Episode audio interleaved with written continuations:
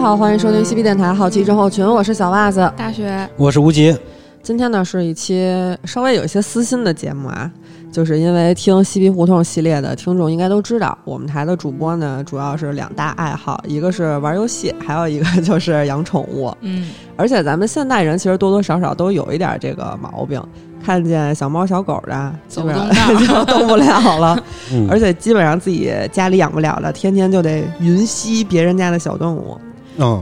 然后咱们人呢和宠物的缘分其实也已经有千年了。那今天我们就来说说那些从古到今世界上来头不小的狗子，以及它们的起源和故事。嗯那，在说这个之前的话，你们知道最近就是网上有一个比较火的一个日本人养猪的事儿吗？知道，知道吧？嗯 YouTuber 名字叫做那个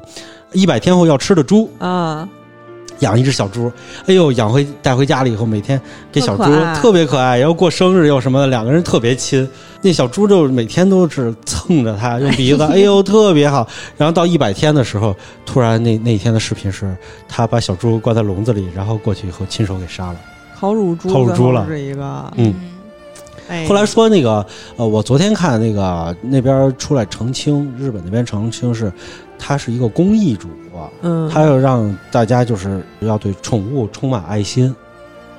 真的他是吗用用一种反向的方法，那最后那他是真杀了一猪吗？真杀了，真把那小猪杀了。是是对宠物充满爱心，还是对自己就是吃的这些东西更敬畏啊？我觉得是更敬畏自己每天吃的这些东西吧。啊，对他，他那个日本食物协会出来说，说他是敬畏吃的东西，说要珍惜自己的食材。嗯，哎然后，但是他那个有种有种说法，就是说是他是怎么说，用这种方法做完以后，让你觉得让你的心内心受到极大的震撼，然 后你在挺养震撼的。你在你在养宠物之前，你就要自己想好，你是不是要把它养到底。嗯，好像没什么关系，我觉我觉得，得我觉也得是还是跟吃有关系，嗯跟宠物感觉没什么关系。对，其实，在咱们国家的话，这种我看那个底下网友好多人回复，家里头也有一些农村的孩子，家里头养的猪、养的什么狗啊什么的，可能关系比较好。但是很多地区不是有吃猪、 吃狗的习惯什么的，嗯，最后就杀它。我我以前见过现场杀狗的，说狗会流泪嘛，嗨，牛也会流泪。嗯，咱们今天反正主要呢就讲讲狗吧，因为行狗的故事其实还挺多的。啊像咱们国家呢，据说是从秦朝开始就已经有权贵去养狗了，但是当时多半其实是一些猎犬或者看家护卫犬。哦，打猎的，嗯，对，不只是秦朝，最新的研究结果，在这个世界上公认的来说，嗯世界上最早最早养狗的，就是把狼驯化成狗的国家，嗯就是在东亚。嗯，根据它的这个基因的溯源分析、哦变异分析，因为咱们东亚的所有的犬的基因是最复杂的，嗯嗯然后所以追过来了以后，就是在咱们这边，嗯在咱们这边的狗的话，就是最早驯化的狼，也就是原种狗是在中国的，嗯嗯所以咱们中国人应该是在一万五千年以前嗯，就开始养狗。但是真正就是有这个宠物犬，呃，文字记载的，应该是从唐代开始。就那会儿那些妃子，反正你嫁到皇宫里，嫁到皇宫里之后呢，也是大概十几年、几十年，就是漫漫漫长的一个在后宫生活的一段日子。然后老公、孩子、家里人也基本上见不着，所以养一只小狗呢，确实也是挺能慰藉他们这个空虚的心灵的。嗯，而且在唐代之后，养狗一直也是一件非常时髦的事儿。目前已知的啊最早关于宠物狗的记载是在《旧唐书·高昌传》里，这里边写了：文泰右线雄雌各一，高六寸，长尺余，性甚会，能夜马衔啄。这里头讲的就是福林国高昌王菊文泰在武德七年给唐高祖进贡了福林犬这件事儿。福林国其实就是当时的那个东罗马帝国，哦，然后他进贡的这一对小狗呢，体型特别小，你虽然看家跟狩猎不是很顶用，但是特别聪明，而且通人性。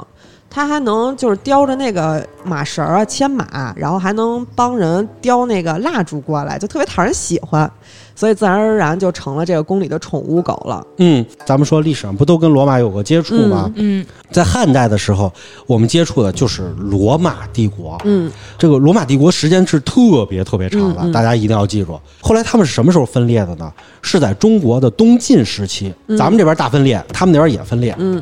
他们分裂成了两个帝国，一个叫东罗马帝国，一个西里西罗马帝国。嗯主要是谁啊？是皇帝有俩儿子，嗯俩儿子以后呢，一人一半儿吧，就嗯，平分给了一半儿。 A A，西罗马帝国后来就就裂了，东嗯，罗马帝国一直持续到你猜什么时候？什么时候啊？一直持续到咱们中国明代。嚯，也就是说，这个光仅仅东罗马帝国就一千年嗯，时间，所以的话，他们那边的话，就是有很多东西它都流传下来了。对，就是据说啊，这个福林犬这个事情，嗯福林犬是从什么时候开始培养的？是罗马人打希腊那儿继承过来的，嗯但是没有任何的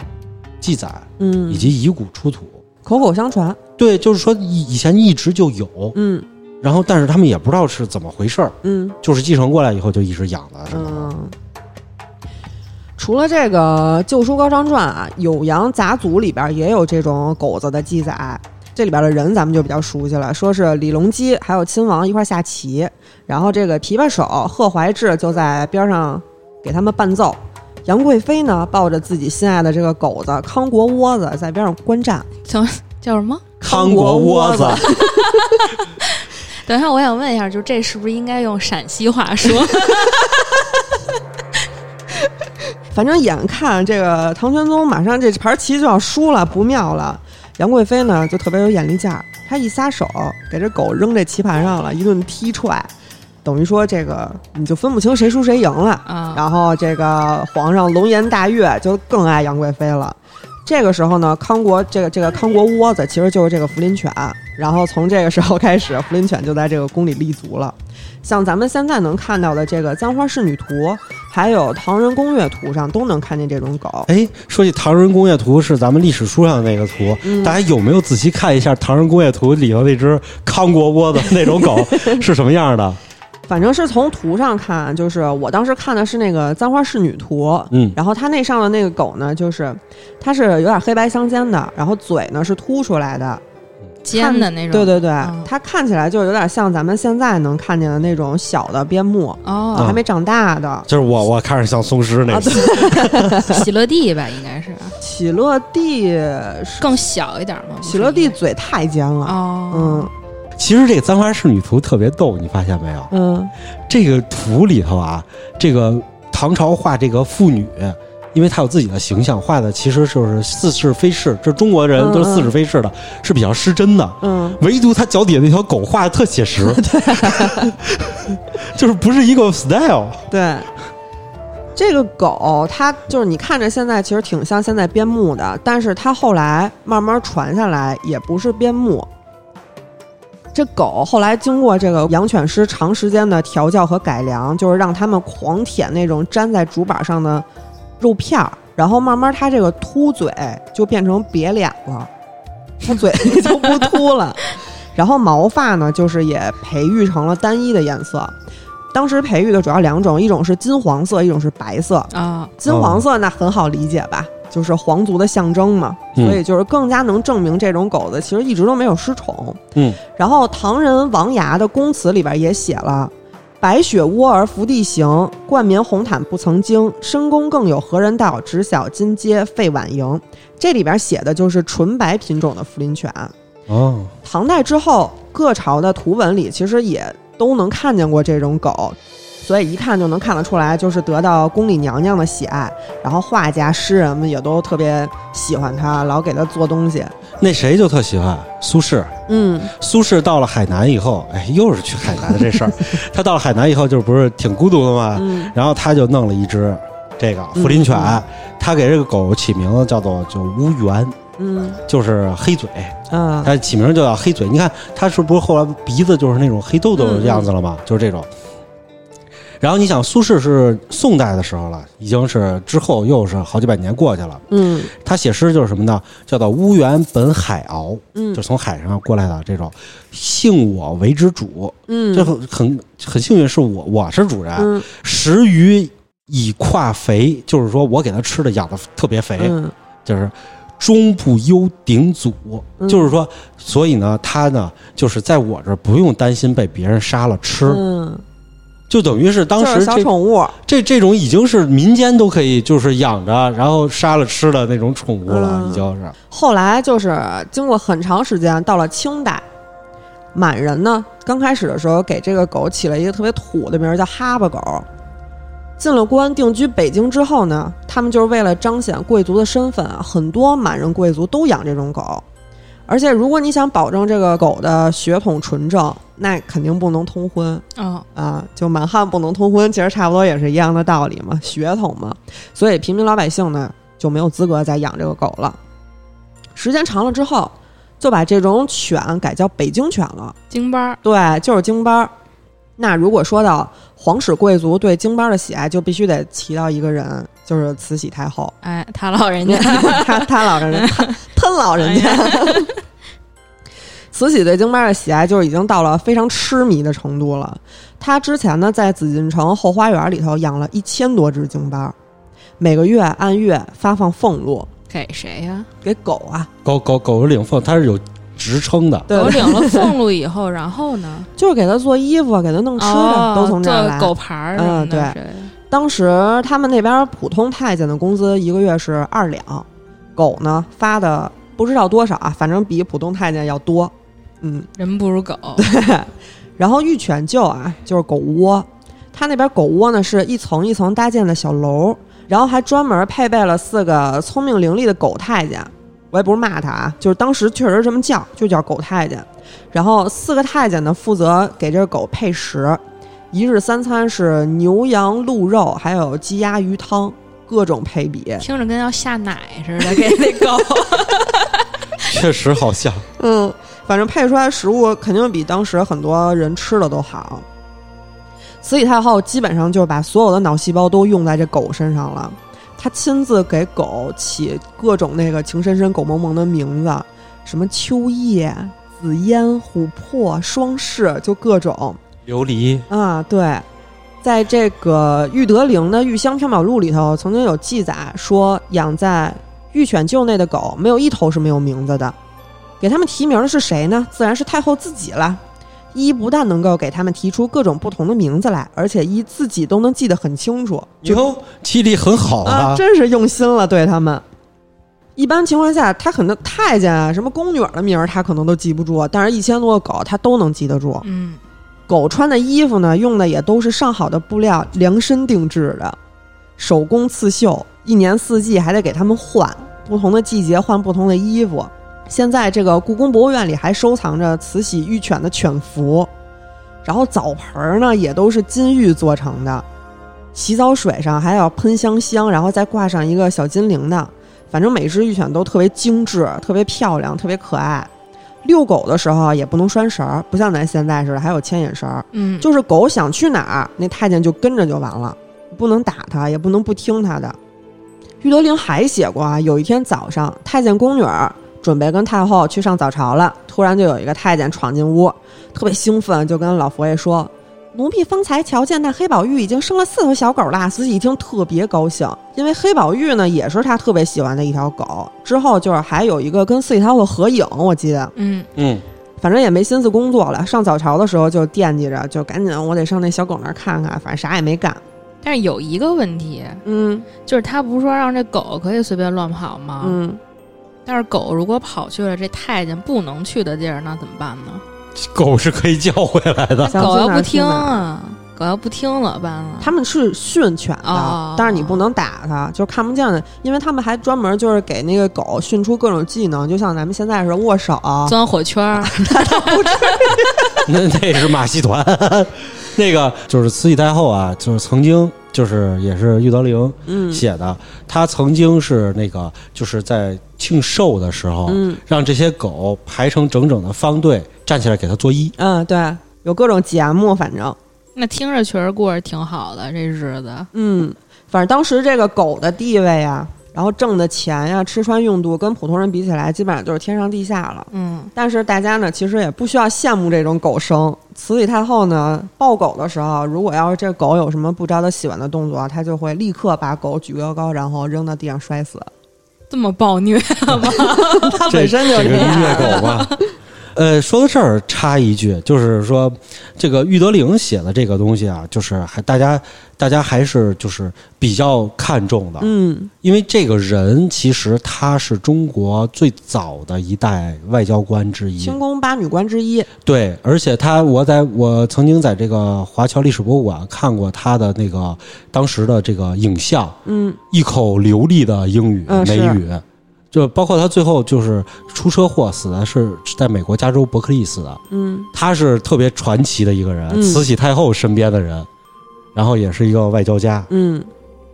咱们刚刚不是讲过了吗？这个京巴其实本来是东罗马进贡过来的，然后慢慢培育成现在这样。其实，在古罗马的文献里边也有这种狗的记载，也是一个贵族犬种，因为毕竟它是原产地嘛。但是后来东罗马帝国战败了，基本上贵族都死在哈利发大牢里了，那贵族狗也基本上就在战乱里消失了。嗯，原产地当时基本上就没有这种狗了。现在呢，咱们就是百度什么的去查京巴啊，写的也是中国的古老犬种。嗯，直到英法联军攻入北京，京巴才就又回到了欧洲，什么都抢，就基本上是。一八六一年呢，英法联军进入皇宫的时候，就看到一位照顾狗的奶妈在深宫中自尽身亡了，有五只小京巴就趴在她的脚边，一步都不肯走。将军尊纳看见这几只小狗就喜欢的不行了，然后强行把其中一只带回了英国。慈禧太后当时特别想把这个小狗给要回来，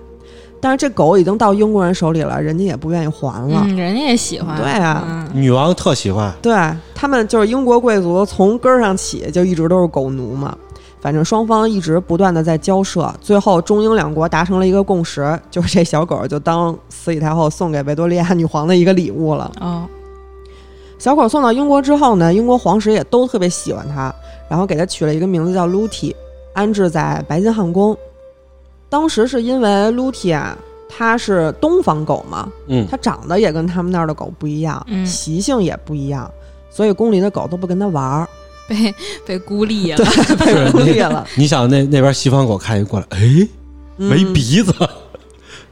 维多利亚女皇的次子爱德华七世夫妇，他们当时从欧洲大陆旅游回来之后呢，就把这个 Luti 其实就送给他们养了。嗯，没想到六个月之后，Luti 的其他小伙伴也被从中国抢到了英 国，所以当时呢，饲养北京犬就成了英国贵族社会的一个时尚。后来呢，就是又出口转内销回到中国了，所以咱们就是平民普通老百姓也能养了哦，这个 Luti 后来是还给他封了一个爵位，啊对我还见过那个照片呢，啊，倍儿贵族，还带着他的那个就是官，是啊然后一直拍了一个照片儿。是各种各种狗吧，他们当时，当时就是这个北京老百姓可以养京巴了，之后一度有一阵儿是京巴热嘛，对就像咱们小时候，其实小时候家家全是户户巴都儿，是京就巴胡，同里边你看全是各种小京巴儿在那儿，对对对，啊现在为什什么么欢欢贝贝，就各种这种名儿， 反正就是二零一七年呢，《北京晨报》采访过一个大栅栏长大的一个奇人七爷，七爷当时回忆，就算是换肉得用肉票那会儿，嗯，餐桌上的肉渣子也得是人跟狗一块儿吃，大家一块儿吃。那理由呢，其实挺简单的，就是如果说邻居看见你这狗长得特别胖、特别可爱，你家里人就有面子。那不跟养孩子一样，对孩子胖乎的可爱，对，但是现在其实京边很，咱们基本上看看不见了吧，很少了。这还行吧，我反正我好像有很多年都没见过京巴了，就是在我小时候还挺多的。啊、我小的时候就是随便哪个胡同啊、哪个楼房里很头都有。嗯，对，你叫什么欢欢贝贝，就比立刻，立刻回头那种。这个狗它气质特别独特，它就特别像那种没什么事儿干的北京老炮儿、老大爷什么的， 脾气巨大，脾气特别大，而且它每天就在那个路边儿，就跟人遛弯儿的时候就趴在路边儿，然后就斜楞着。翻着白眼儿看看路路边边儿的人。对对对对对，其实现在就是我们看不太能看得见京巴，然后很少人养它，这个原因其实挺简单的，就是咱们现代人其实对宠物的要求是特别乖，然后嗯省心、不费事儿别老叫，啊，懂事儿，对然后皮实，别老病。但是京巴呢，没有一样符 合的。毕竟贵族犬种，它肯定就是心高气傲的那种。像咱们在宠物那期，当时咱们不是讲了吗？就是我老姨家那只追着猫， 你，追得我下不了地，只能在椅子上站着。然后朵拉小时候也被京班追过两条街，就害怕。如果说你不牛逼，你肯定不配当这个宫廷犬。所以京班的脾气呢，就是咱们能想象成之前坐公交的那个正黄旗大妈对，啊、啊，人家是正白金汉宫爵 位了，就是牛逼。就是，你要是不牛逼，你就没有贵族血统。嗯就是你看最后那些都是从英国传回来的，哦嗯那全都是带爵位的。可说呢。而且京巴身上它本身就是这种狗的毛病也特别多，它是容易心脏肥大，然后鼻子短啊会造成呼吸系统脆弱，运动量太大呢，它就容易瘫痪。主要是哦腰，你知道吗？啊对对对就是不上能爬下楼楼梯，嗯对，就你得抱，就是得抱着，对，而且它特别容易中暑。嗯，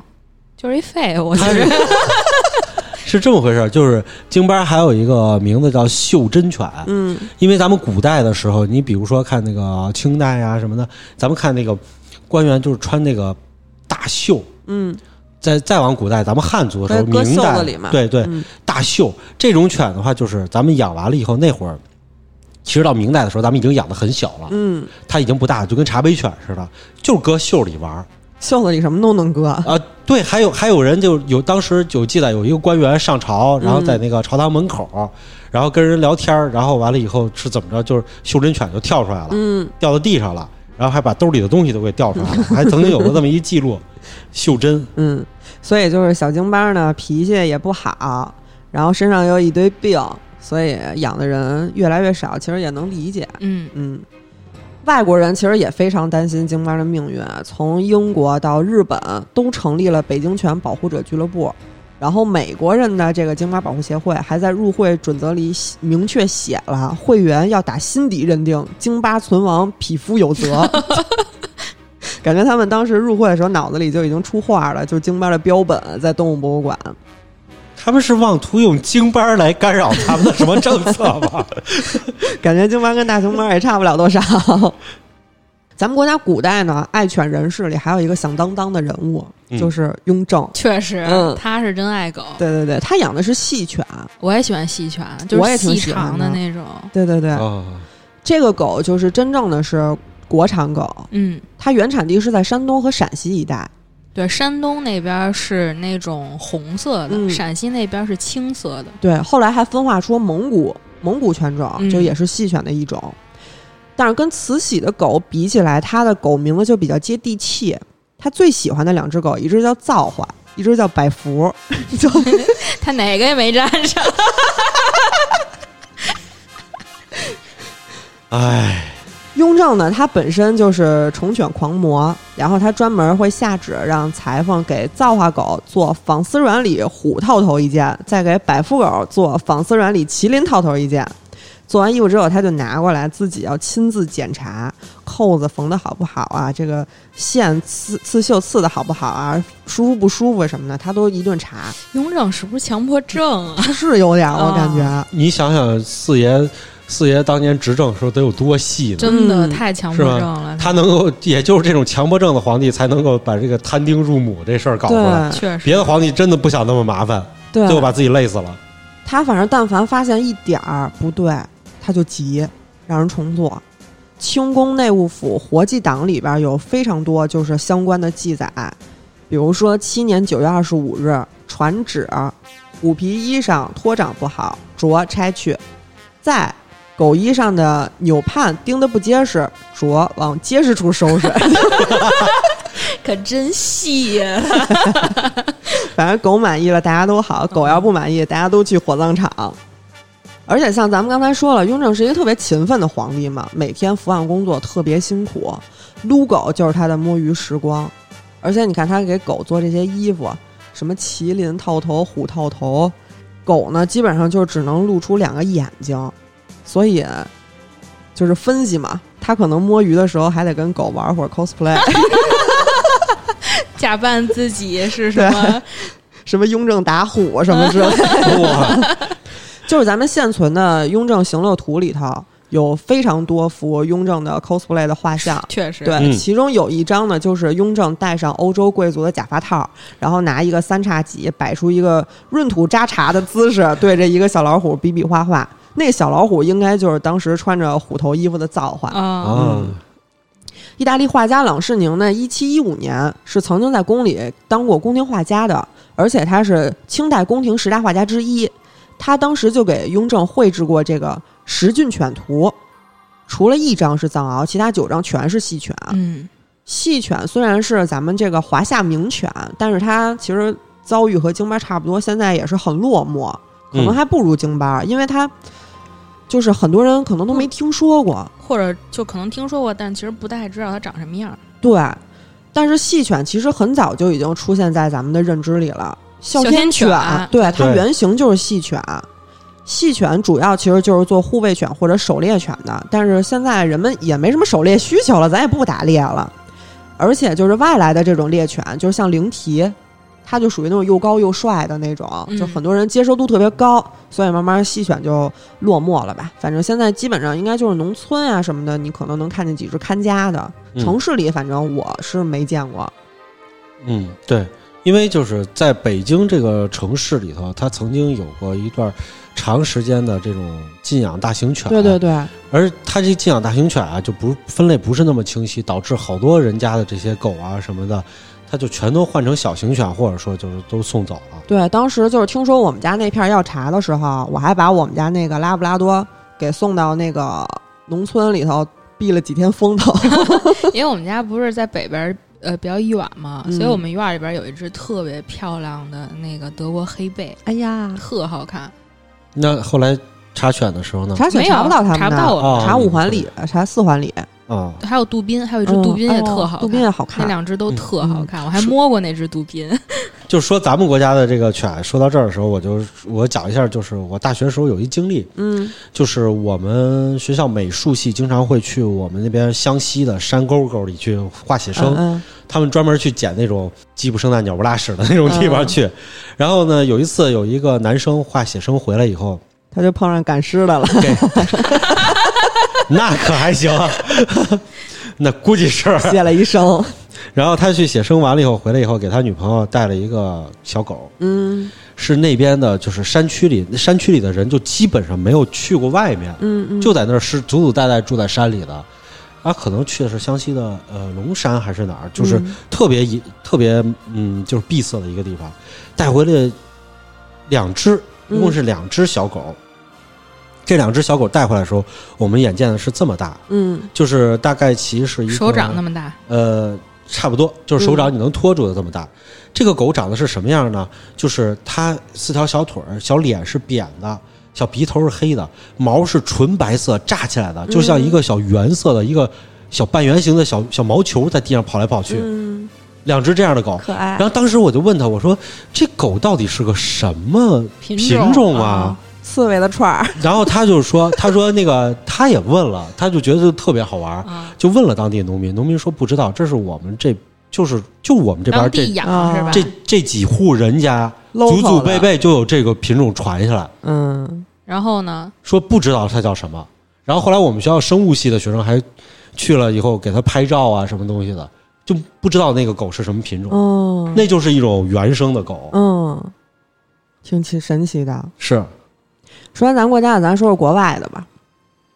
毕加索呢，大家都知道啊，嗯，这个大画家呢曾经画过一只狗，而且这只狗还曾经出现在他一九六二年所创作的一幅画，叫《杰奎琳和喀布尔》上。这幅画呢，二零一二年以一千多万美元的价格出售了。他画里的喀布尔就是一条阿富汗猎犬，啊哦，阿富汗猎犬呢，还有一个别名儿就叫 喀布尔犬，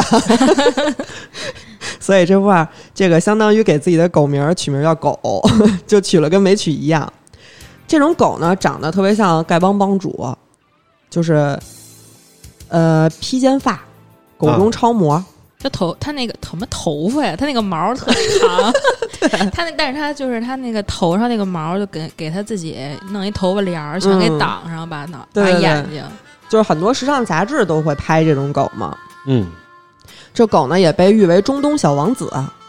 阿富汗猎犬虽然就不像咱们那个京巴似的有一个特别长的一个历史故事啊，但是它存在感其实挺强的。嗯阿富汗猎犬是一个大型的古代猎犬，它古时候是生活在高山和沙漠里的。在公元前二二零零年，它的画像就出现过在这个碑文、草纸还有壁画上，所以说是一个非常古老的犬种之一。啊哦嗯圣经里头呢也出现过它，就是在这个圣经创世纪里呢有一个非常著名的故事，大家都知道啊，诺亚方舟，就是呃六千年前人类犯了错，然后上帝呢要罚他们，然后就大洪水了嘛，嗯然后就让这个诺亚他就造一个大船，然后这个船上呢挑了世界上每种动物一一公公一母，母啊，嗯对，以后好繁衍嘛。然后这个阿富汗猎犬就是当时挑的狗代表，虽然就是这只是圣经里的故事啊，但是听起来特别带感啊，感觉特别尊贵。嗯传说里呢还有两个特别有意思的细节，就是当时方舟上是挤满了动物的，然后狗代表呢是最后才上船的，嗯所以这个阿富汗猎犬只能当看门狗。所以现在狗呢都有看家护院的本领，就是来源于此。哦，啊，然后在风暴的摧残下呢，方舟还漏水了，嗯诺亚一家子呢就堵住了大部分的呃裂隙吧，但是有两个漏洞，他们怎么都堵不上，所以呢，这两只忠心的阿富汗猎犬呢就用鼻子把这个洞口给塞住 了。还有这种事儿，对，那它怎么呼吸啊？不知道怎么呼吸。反正这个神话传说呢，就是解释了这个狗鼻子为什么是湿的。但是虽然咱们现在都知道是散热的啊，嗯既然呢是身份尊贵的犬种，必须就得有英国皇室的身份。 狗奴，带鹰这皇室就是跟狗有关的，都得跟他们家有对关。对对。十九世纪，在阿富汗和周边地区呢，西方国家就发现了阿富汗猎犬。十九世纪后期，阿富汗猎犬就第一次被带到了英国。英国人一看，哇，太漂亮了，我这必须得得着呀！立刻呢，就给这狗加官进爵。就把咱金巴撸替给送人了。对对对， 阿富汗猎犬从一八八六年开始呢，就当上了英国皇室的御用猎犬。猎犬的主要作用其实就是狩猎和追踪嘛，靠眼力追踪它的猎物，然后跟在这个马背上的猎人身后。但是阿富汗猎犬呢，它是不按套路出牌的，它跑得快，它已经出去了，马根本跟不上。他比马跑得还快啊，，对，它是靠自己打猎的那种，所以它是一个非常有自己想法的犬种。嗯，嗯英国人自己得到这么好看的狗，肯定得分享嘛，嗯，他就跟好基友美国分享。呃，一九二六年呢，英国就把这个阿富汗猎犬就给美国人看看，说你看我这儿有一漂亮狗。美国人一看，哎呦，真好看，但是呢，有一点儿美中不足。怎么又关系到中国了？还美中不 足？反正最后呢，是经过了各种的品种改良，最后阿富汗猎犬呢更有观赏性了，终于就是风靡全世界。阿富汗猎犬的颜值特别高啊，它是唯一可以入住五星级酒店的犬种。我没见过啊。迪拜那边是可以的，因为迪拜那边他们也喜欢养这种大狗嘛，嗯就是它是允许这个狗进的，哦，迪拜嗯，他那边连老虎、狮子这都能进是。啊，对，迪拜骑个马进去都不都不新鲜啊。但是这个狗啊智商不堪高忧啊啊， 算是那种胸大无脑狗。很多人都说啊，它的颜值应该是用智商换的。阿富汗猎犬的智商，呃，是位居犬类第七十八位，那也还行比啊。藏獒强点儿有限，其实还可以。但是其实这个，呃，排名呢，因为咱们人去评测这个犬的智商，是从它的服从性的这个角度出发的。嗯，嗯，所以就是说，不是说人狗真傻，就是它可能没那么听话，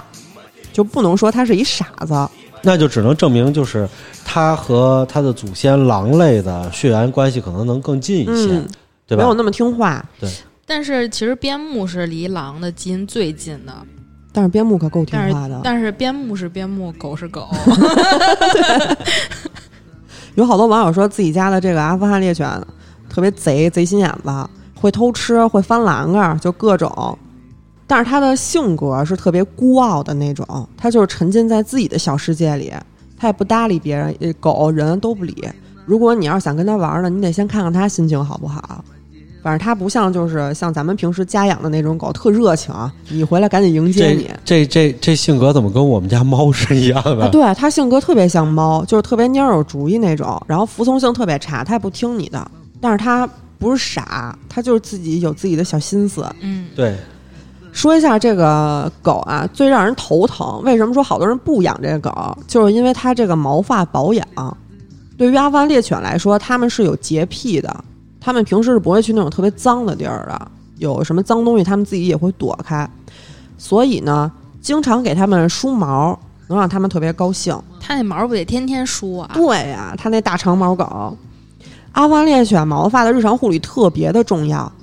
每天坚持梳理毛发，然后防止打结，同时呢可以预防脱毛。如果发现毛发打结，不能用手抓，得用那个咱们平时给狗梳那种一真个一个梳对是，吧针梳一点儿一点儿给挑开。哎呦喂、然后所有的那个结儿都给清理干净之后呢，再用温水顺着这个毛发冲洗身体，然后再用梳子进行按摩，然后再冲水，最后用大毛巾把水给吸干。够累的，听着都累死了。我家原来那狗，中小就是小狗，它不算大狗，中小型犬，它是一短毛。我跟我妈给它洗澡，我俩累够呛。对就我光听这阿富汗这猎犬，我觉得是差不多了，已经。对，它美容一次需要大概一个半小时。如果说它是赛级犬啊，它做美容要四个小时，所以很多人养不了。我估计它这个说美容一次一个半小时，得仨人伺候 它。真够贵族的。刚才咱们说的这些贵族狗都有一个毛病，就是脾气不好，嗯，就是用现代话说，可能稍微有点社交恐惧症，就是我不跟别人接触。嗯，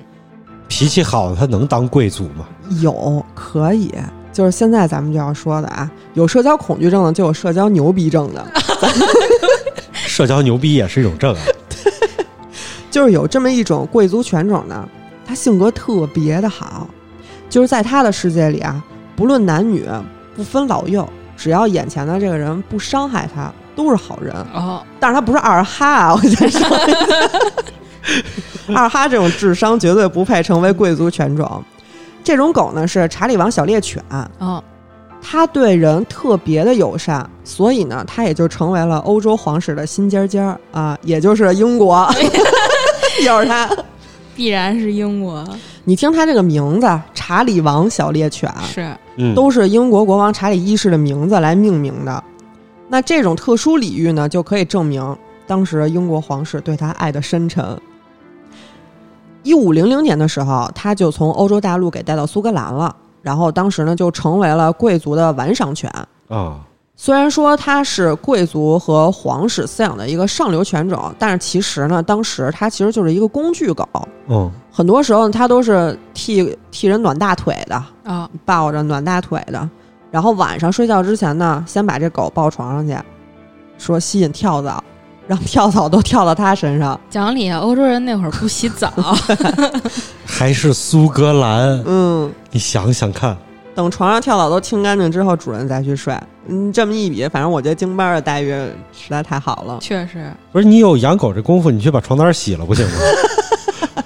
他们连人都不愿意洗，还洗床单呢。查理一世特别喜欢这种小狗啊，查理二世更是他的超级脑残粉。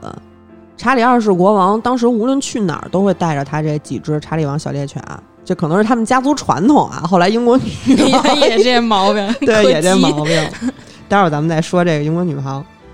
她当时是为了让她这个爱犬常伴左右呢，她颁布了一道法令，特别允许查理王可以出入任何公共场合，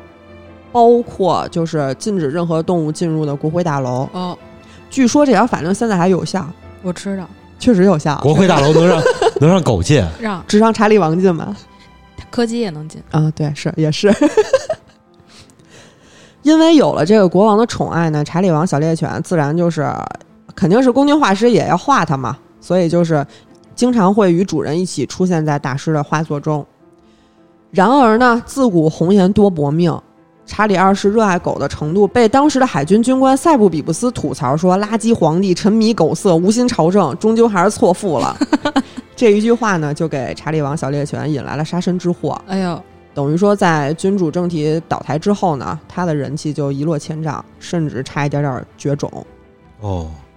查理王小猎犬属于英国非常古老的犬种了，但是它今天的存在其实应该感谢一位美国人，嗯，又是美国人，对吧？他在老画家的油画上呢，看见了这个小狗，一下就被打动了，觉得太可爱了。于是他就在二十世纪二十年代的时候，专程来到了英国购买这种狗。但是他刚开始呢，只找到那种短鼻子的查理王小猎犬，后嗯来就是坚持不懈狂找，在这个短鼻子小猎犬的后代里淘换出了一只古典小猎犬。这是找的吗？这是养出来的。最后就是花重金把这个长鼻子的给买回去了。我们看见今天的狗啊，它的这个就是外形各异，它的差异都很大，嗯但它都属于狗，是为什么呢？是因为狗的基因片段里头有一个表现形状的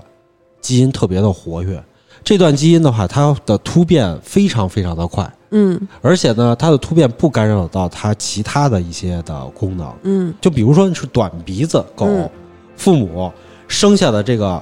狗狗里头。就很容易就出现这种返祖情况，突然鼻子就长出来了。嗯所以人类想把它鼻子养短，维持一个稳定的基因，其实并不是很容易。嗯，就比如说京巴儿吧，那是经过长时间的淘汰选育，对，最后才能形成纯种的一个京巴儿。法斗也是嗯人为给培育出来的。对，嗯，对，然后你稍有不慎就会翻组。比如说，呃，我们知道中国人还把鲫鱼养成了金鱼。那咱们看金鱼特别漂亮，各个品种，大眼睛、大尾巴什么东西的。嗯但是你在养的时候，它生出的那些小金鱼里头，很容易就出现那种普通的小鲫鱼，嗯。它就直接就返回去了。像咱们人类现在不是也有返祖现象吗？毛多、 毛孩儿什么的，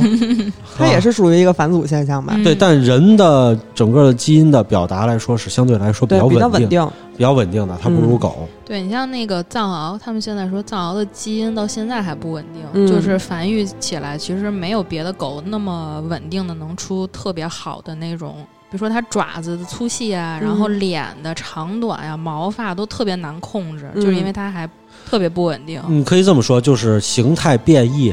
呃，就是我们认为它和我们印象中的狗形态变异差异越大的狗，其实它的基因稳定性越差。嗯所以你像养出那些纯种的，只要是你的后代里头突然出现了一只就特别标准的，是非常非常贵的。嗯呃，在北京的周边的地区，比如说像斋堂啊，就那个西边什么的，有很多人家都是办的大的狗场嗯去养狗，就是为了能够筛选出可能某一代出了一个特别纯种的、特别漂亮的，那你就赚了。嗯，赛犬了。对，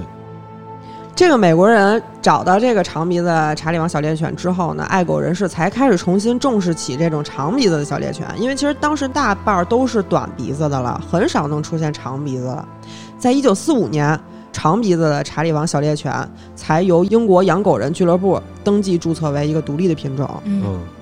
刚才咱们说了啊，查理王小猎犬是有社交牛逼症的狗，对，它是可以迅速适应周边环境的，不管是野外还是家庭。如果说家里有了其他的狗了，只要说家中这个原住狗同意，那你新来的这个小查理就可以没有障碍的跟他们一块玩儿，就自来熟儿。听着还挺可爱。，对，嗯，而且呢，就是对孩子来说，它算得上是一个特别好的一个玩伴，嗯，就是不管这孩子多熊，这就个不生气。啊，对，这个狗它性格特别的稳，而且呢，勇敢又果断，就是勇所敢有狗狗不怕困难。它都会以一个照顾小动物的心态去陪伴这个小朋友。所以说，查理王小猎犬不仅是可以作为家庭宠物，还可以胜任治疗犬的工作。嗯， 那个说说实话，那个汪汪队立大功里头那个穿蓝色的衣服就是开警车的那个，其实它那个原型好像就是查理王小猎犬。这时候必须这集我说一下啊，我们没有孩子的可能真 不知看道汪汪队。是我们的知识盲 区了，不好意思。不好意思啊，这一块儿就帮不了你了。 说到这儿呢，肯定好多人就是想养一只啦，但是呢，就是也得打一下预防针，因为查理王小猎犬还有另外一个标签儿啊叫林妹妹，嗯，长得漂亮，性格温顺，诗词歌赋样样精通，但是是一病秧子， 身体不好，对身体不好。二战之后呢，就剩下六只查理王幸存下来了，就是因为疯狂繁衍、近亲结婚导致它们基因受损，非常容易患上心脏病。哎呦，嗯，这个就是现在所所有的就是查理王小猎犬致死的最主要的原因。据英国养犬俱乐部的一个统计调查呢，将近百分之四十三的查理王小猎犬死于心脏病问题，其次才是什么恶性肿瘤，还有自然死亡。那这就是是基因有缺陷，啊，这个你不觉得这个这个狗的这个它这个查理王的这个名字和 英国皇室这个好太像了，命运都一样，亲结婚。患上遗传病。 对，而且就是其实对咱们就是经常养狗的人都知道，其实狗是老年的时候容易患上心脏病那种。对，但是像查理王小猎犬呢，它是非常年轻的时候啊，可能在一两岁就会得上心脏病，然后到五岁左右呢，有一半的数量会出现二尖瓣疾病，就还不算完，就到了十岁的时候，大部分就会有心脏杂音，最后导致的结果就是心衰。它体现出来的就是非常容易上气不接下气，那也太脆了，听着，嗯真挺对难照顾的。听说啊，听说现在查理王的这个遗传性的心脏病可以通过产检规避，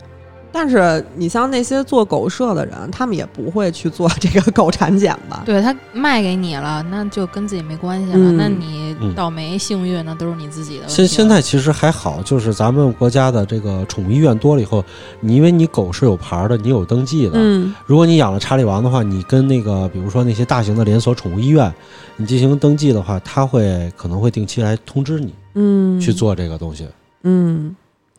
除了这个心脏病之外呢，它还有一个毛病，就是它偶尔会突然进行那种空气抓挠，就是没有和任何物体进行身体接触而产生的抓挠行为，就像咱们平时家里的猫会突然站起来窜起来，然后挠两下。嗯，但是那不是看见小虫子了吗？对，但是如果查理王发现这种行为的时候，它很有可能是得了一个先天疾病，叫做脑脊髓空洞症，俗称是 SM，嗯，但是是一个纯洁的 SM。这这这俗称嗯，它是由于枕骨比较小，然后就出现了脑脊髓液循环障碍，然后脑脊髓液产生的压力太大了，就会不断冲击脊髓的中央管儿，导致脊髓中央管儿不断扩大，最终形成空洞。比较通俗一点说法就是，他脑袋太小了，装不下他的大脑了，大脑会给他的脊髓施压，出现各种问题。听着够难受的。啊。你像他就是有时候发作的时候，你碰一下他的头，他就会特别的痛苦，严重的时候就是满地打滚那种。三分之一以上的查理王小猎犬都有这种遗传病，病症的形成原因和具体发病机制，目前来说就是也不太清楚。唯一治愈的方法就是做手术，但是风险特别的高，所以嗯很多就是养这个狗的主人，如果发现它有这个病，可能就是选择安乐死。确实应该是太痛苦了。看对，用一句话总结这个查理王小猎犬呢，就是天生一副富贵命，却落一身富贵病。嗯，你看啊，它二战之后，一九四五年还剩下六只，嗯然后后繁衍繁衍繁衍出来以后，现在三分之一都有这种就是家族病嘛，嗯对，就是这种近亲结合的病。嗯，这就得说啊，这个有些时候啊，这个命贱一点，可能这个命就硬一点。 对，你看咱们的这个中京，华田园犬 都非常的皮实，你看咱们京班儿，最后就是被英国掠走了以后，就剩了那五只，嗯繁衍出现在了以后，人脾气大吧，命还挺硬，嗯。活个十几年没问题。现在呢，英国王室大家都知道啊，不养这个查理王小猎犬了，现在养的是柯基。嗯，英国女王呢喜欢柯基是非常出名儿的，对，就不管她去哪儿，她都带着这狗，拍照也带着，出席活动也带着，伦敦奥运会也带着。所以这国会大楼允许柯基进是吧？对对，现在新改的吧，我觉得可能是因为这个英 国女王改的。就之前像我没回来之前，其实我们就是有一个关注那种公众号，会给你推那种，比如说，呃，最近找工作啊什么的。然后之前接的推到一个就是， 可以去申请给女王养狗，哎，你别说啊，这个这个给给女王养狗什么，像这种职位，现在在北京它也有。嗯就是你如果要是就是你没时间遛狗，嗯或者说是你出差了，你狗放在家里头，你每天需要去遛一下，去上厕所，然后的话就有这种叫做职业遛狗人，，我找过，你找我过出是吧？差的时候找过。 对他但是你是直接六个人，这是给女王 养狗，是一个级别我吗？就是一 屁，这叫给女王养狗的叫高级职业遛狗人。而且你知道他们那里边就是提到呃嗯，要穿特殊定制的鞋，就是这种鞋，呃，你不会就是把把狗踩痛， 就是。然后那个还有什么？就是它有很多的要求，还有学历要求啊，还要会就是会一些就是营养学的知识，就是特别严格，还有其实贵族礼仪也得会哦，你还对得出席一些什么重要场合。很严格的，真的大学你没去考虑一下当这个叫做没有没有白金汉宫御犬监大总管？级别不够，但是女王其实就是，虽然我们看着她，她好像特别疼爱狗，其实她有一个外号叫“冷血温莎”，因为她性格特别保守，而且特别严肃。她永远都是一副这个循规蹈矩的这种无聊的样子。 Cold bloody winter。对对对，是，就是前两年她丈夫去世了，我看她也没啥表情。不是他，其实他去世的时候，他最后一个人孤零零坐在那儿看着那啊棺材的时候，我特难受。是有点儿。当时有一个特别有名的乐队啊，性手枪曾经发表过一首歌叫《天佑女王》，它歌词内容是“上天保佑女王，她根本不算人类，英格兰的梦想今天就要灭亡”。这首歌肯定是一个大逆不道的歌，唱得好，但是这首歌迅速在英国走红，登上各种音乐排行榜的首位。所以说，就是通过这首歌，大家也能看得出来，这个冷血温莎也不是白叫的。 呃，是，好像他们他们好像说调侃女王的话，就是在在后来是某个时刻以后，这些摇滚乐队调侃女王好像都没有什么太大禁忌了。没有，嗯对。但是呢，伊丽莎白其实并不是像新闻里展现出来的那么冷血，她也曾经罕见的向媒体真情流露的说：“柯基是我的家人。”女王对柯基的爱其实可以追溯到她童年。嗯，一九三三年呢，有一只叫做 Dookie 的柯基就被带到了伦敦皮卡迪利大街一四五号的王府。小小年龄的 Dookie 很快就成了七岁伊丽莎白和妹妹玛格丽特的挚爱，就连这个当时一向不愿意表露情感的女王她爹阿尔伯特王子也经常就被她逗得开怀大笑。没过多久呢，他们就养了另外一只柯基，取名叫 Jane。安宁的生活呢是没有办法长久的。一九三六年呢，国王乔治五世去世，继位的爱德华王子呢是一个恋爱脑，哦在登基不到一年之后，就为了迎娶有过婚史的辛普斯夫人宣布退位了。一顿骚操作之后，王位的第二继承人阿尔伯特便不得不上阵，成为了乔治六世。嗯，在我们看来呢，其实登基是一个求之不得的好事儿啊，毕竟是当了王了嘛。但是在当时的阿尔伯特看来呢，这个皇位是有点烫屁股的。当时的英国正处在风雨飘摇中，由于德国人咄咄逼人的态势，一场新的大战在所难免，这个都让刚刚登基的他比较头秃。好在呢，温馨的家庭还有乖巧的柯基就给了他一丝安慰。身边的侍从经常就发现，国王和 Duki 独处的时候呢，特别放松。这只狗教会了乔治六世一个道理：宠物的陪伴至关重要。嗯，因此，当自己的王位继承人伊丽莎白十八岁的时候，乔治六世给他这闺女准备了一个特殊的成人礼——一只叫做 Susan 的柯基小奶狗。王室的孩子呢，虽然看起来什么都不缺，但是他们其实承担着咱们没有办法想象的压力的。嗯，虽然相比于自己的爹吧，伊丽莎白对即将到来的使命表现得更加勇敢和积极，但是无论如何，她其实只是一个刚刚十八岁的小孩儿。对，苏珊呢，不光是一个玩伴而已，对她来说其实也是一个精神寄托。与其说是她的宠物，倒不如说是闺蜜，两个人基本上就是形影不离。哪怕是在1947年，她和菲利普亲王前往苏格兰度蜜月的时候，她也把苏珊藏在了马车里，用毯子盖住，悄悄带去了苏格兰。1948年呢，伊丽莎白的大儿子查尔斯王子出生。第二年呢，苏珊也生下了两只非常可爱的小柯基。这个伊丽莎白呢，对这两只幼犬也是特别的宠爱。女王的第一只柯基苏珊，还有她的后代，也凭着自己非常强大的孕育能力，源源不断繁衍了十四代，嗯，陪伴它的主人走过了八十年的风风雨雨。这都生了十四代了，女王还在。对比这个女王和菲利普亲王的婚姻还长。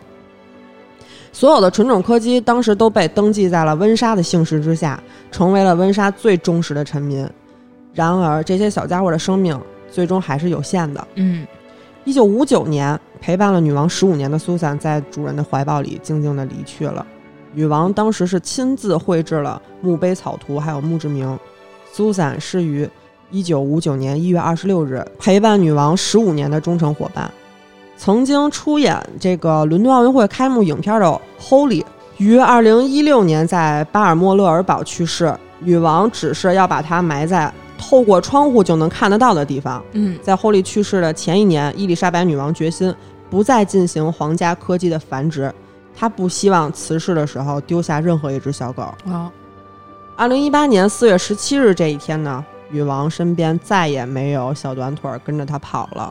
因为她的最后一只温莎柯基 Willow 因为癌症去世了。很多人认为伊丽莎白和父母之间的微弱联系也是当时就被彻底的切断了，嗯属于伊丽莎白的时代也结束了。八十多年来呢，这些狗狗生赢家不单单是自打进宫以来就独得皇上恩宠，还不遗余力地刷新着人们对人不如狗的想象。做女王的柯基是个怎么样的体验？咱们可以来说一下。每天呢，下午五点，享用一份儿由皇家厨师精心烹制的晚餐，通常都是新鲜的牛排、鸡肉、肝脏或者王子们猎来的兔子，盛在银质的餐具里。女王呢会亲自检查爱犬的食谱，偶尔还会亲自下厨。我嗯，有一次呢，女王在给狗子分食的时候，发现它们吃的不是新鲜的肉排，当场就爆痘了。哦，白金汉宫有一间专门属于柯基的豪华卧室，里头有精心编制的柳条篮子，床单是每天都换的。我家的床单都不是每天都换。这这回开始换床单了啊！嗯，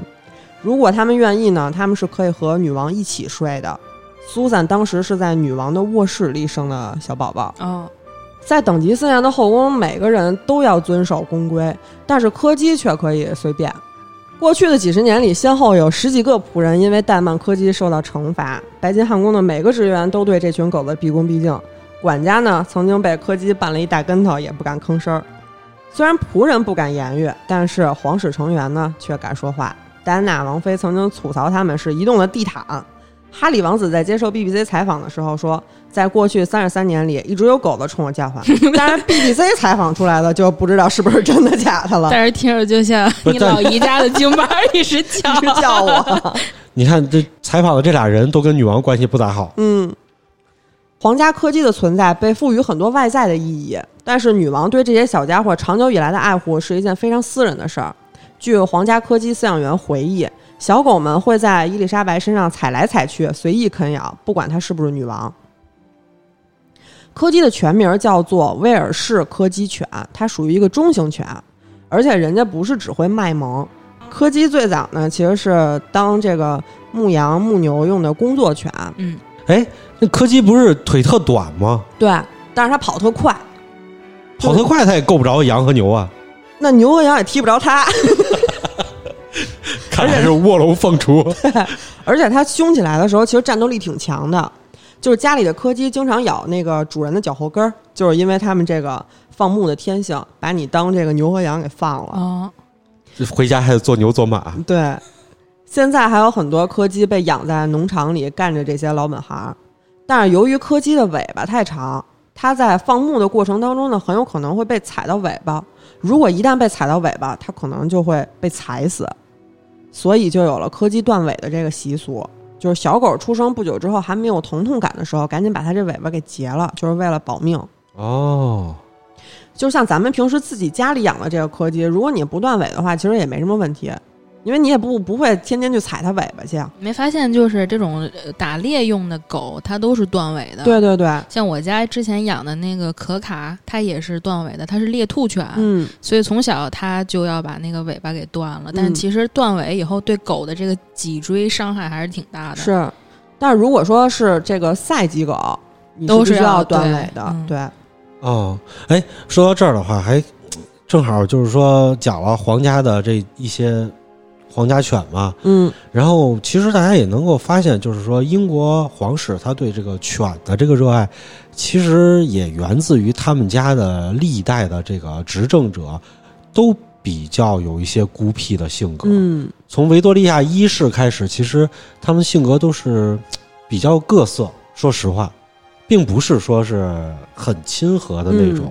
然后咱们刚才说的是那个乔治六世，嗯，在二战时期，他就是应该是有自闭症是吧？然后他而且还有先天性哮喘。对，嗯反正它不怎么喜欢跟人接触，就是看一些就是、就是讲它的这些市来说，啊，还有那个电影嘛，嗯就是学、学朗读的那个电影，可以看出来，就是他们家的历代的执政者是为什么会跟狗有这么深的交情呢？其实就是他们跟孤自独己的子女、啊亲戚之间的话，其实他们还有一些大臣之间，他们交流并不是特别的多。其实狗对于他们来说也算是一种治疗犬了，对对对嗯对，有对个陪伴的作用。是的，是的，而且他们本身也不爱出五福，他们也喜欢养 不爱出五福。啊这个是的，就嗯比如说这个女女皇的女皇的老公其实是她的表哥，嗯，对吧？他们经常会出现这种情况。对，就是现在来说呢，可以和英国女王比肩的爱犬狂魔应该是普京。哦，他不是养熊吗？普京，因为普京是他是六十五岁生日的时候，土库曼斯坦总统送给他一只小狗子，是一只阿拉拜牧羊犬幼崽。啊，然后这个小家伙还有一个大家比较知道比较多的名字，叫中亚牧羊犬。嗯，这个小可爱呢，就是当时给他的时候，他就有点坐不住了，赶紧站起来就亲亲抱抱，举高高，举举高高。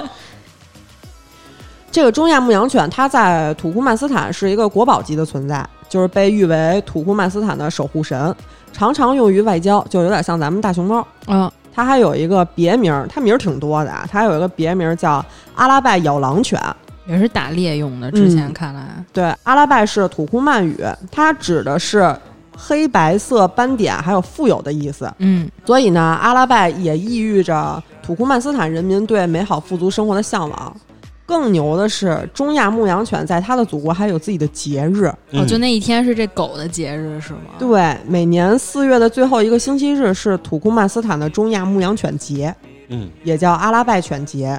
对于土库曼斯坦人来说，它不是一种普通的狗，它是一个国家的骄傲吧。哦，咱们国家也有狗的节日啊，你不会想说的是，玉林狗肉节我他妈就知道你要说这个， 把我脏话都逼出来。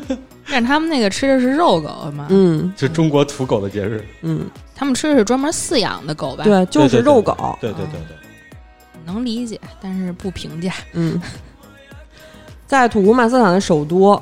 呃，有一个高达六米的镀金中亚牧羊犬雕像。哦，哦，四千年来呢，这种犬被称作世界上不惧怕任何生物的犬种，是世界上所有犬种的祖先之一，也是世界上有着最多名字的狗。刚才咱们已经说了不少了，嗯然后还有大概十几个别名儿。哦，中亚牧羊犬呢，它属于那种特别英勇健壮的这种狗，从里海呢到西藏，然后南乌拉尔山到阿富汗都是它的成长区域。嗯，有研究说啊，西藏狼也许是它的祖先之一。估计可能是不是有有一定基因在啊？嗯，狗都有狼的基因，嗯就可能这里头不是说它也是原始的狗种之一。嗯，那也就是说，可能是在东中亚这个地区啊，就是因为他们需要游牧，嗯，对游牧的话比你定居更需要狗对，来帮你去狩猎，所以的话，他们可能是单独养育了一个狗的种类。嗯，就是人类养狗，可能是因为你看见别的这个地方有了，那你是不是你自己这个地方你也可以去培育一些嗯品种？不过狗跟猫它原始种，其实最开始的人类目的都是用它们当做工具犬或者工具猫对来，嗯，你在这个地方扎营，那你看像游牧民的话，那就会有一些狼跟着你来捡拾你的残羹剩饭，嗯，然后在剩下的小狼崽儿里头挑出和人比较亲的，嗯，一代一代繁衍下去，它就可以。就是对我们现在想开启一个新的这个狗种的培育的一个呃怎么说一个流程，也可以。其实只需要一些时间，我们就可以重新的来一只纯种狗。嗯，这种狗其实就是陪着他们一直在草原上走来走去的，所以其实对于当地人来说，它这种狗不是说像咱们现在养了一个小宠物这样，它对这个狗感情特别深，他们是属于这种可以付出生命、互相信赖的一个忠实伙伴的。占有，对战友，它这个中亚牧羊犬啊混号啊叫野狼杀手，嚯，它肯定是属于大型犬了嘛。它肩高有六十到九十厘米，就非常大了，已就经。 到大腿了，基本，对嗯它体重是八十到一百六十斤，有好多就是特别能揣的网友能给揣到二百多斤，哇塞，而且它是比较时尚的那种，有很多配色，就是中亚有黑色、白色、黑白色、黄色、黄褐色、淡黄色、棕色、虎斑色，就各种色、各种颜色，有时还会出现一些奇怪的混搭色。所以就是你生出来这一窝小狗儿，你不知道它 都能生出什么色儿来。啊，啊，这就是抽签儿是吧？对，开盲盒，但是这种狗在咱们国家是禁养的，因为太大了吧，应该是嗯，也太凶了，有点儿，嗯哦，就听听就得了。我觉得就是在咱们国家禁养这个地方来说的话，也可能也并不是特别绝对吧，因为咱们国家的话，西部、北部还是有很多的牧民存在的，嗯，他们也需要这种大型犬来帮他们放你牧。看不见的地儿你就能养。 藏獒其实在城里也是禁养的，你也啊不能养，对对对对对，但是你在外头养，逮不着你也就这样了。 小声 说，到最后了，我还是想问大家一个问题：嗯，这个泰迪是从什么时候开始火起来的？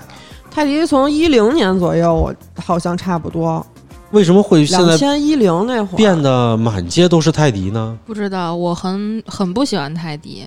泰迪，我最早见到的时候是我上中你学，先说说你是谁好吧？啊，大家能听出来嗯啊。最早见的时候，我上中学看了一本宠物杂志，上嗯面那个封面叫《红贵宾犬》，当时还不叫泰迪，从那时候开始火的。零贵几宾哦贵年，妇，对，零几年最早的时候，咱们养的都是白色的，叫贵妇嘛。嗯它那个红贵宾犬的别名就叫做泰迪，实际上哦它是贵宾啊犬，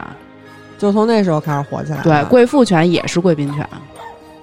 对，虽然不知道那个听节目的听众家里养不养，反正泰迪、吉娃娃， 还有博 比美、熊博美这三种是我 是我养狗名单上的黑名单。也是我的，呃，这反正听了这个全期全期下来以后，我突然就觉得，就是说，如果我要是给孩子，孩子需要买条狗的话，呃，我觉得其实查理小王子， 查理王小猎犬，小查理小王子， 查理小王子买不起啊，你想的可真多。查理王小猎犬、啊嗯，然后这种狗啊还是比较合对适的。对对，它就能是当陪伴犬。但是得治病，一直治病。你得有你得有百分之六十的手气抽到那个没有心脏病的。 所以按这个道理话，买三只应该有两只不是。嗯，有道理，但是也有可能你手壮。 百发百中。 天天带着狗在医院看心 脏病。今天咱们是盘点了一些贵族的狗子啊，咱们也真实了解了什么叫人不如狗，是，换床单儿了、配餐了什么的，咱都比不过人家。就是还能还能回家了以后咬我后脚跟儿，看出我这个做牛做马的 本质。对，反正这期节目做完了之后，如果说啊，有一天咱们能穿越回古代，大家也都知道自己该养什么狗了。万一咱们没穿越好呢，也知道自己活成什么狗才能 就是享受一些福利了。不用穿越，我们已经知道现在活成什么样的狗了。那你现在都不如女王的柯基。 好吧，那今天的节目就到这儿吧。我们会在每周一、三、五零点更新，周一更新《胡说杂谈》，周三更新《好奇症候群》，周五更新《嬉皮胡同》或者《百语怪谈》。私信主播可以加入粉丝群，我们会把每期预告和花絮发到群里。如果有什么有趣的事儿，希望和我们聊聊，也可以给我们留言。我们下期节目再见。拜拜拜。拜。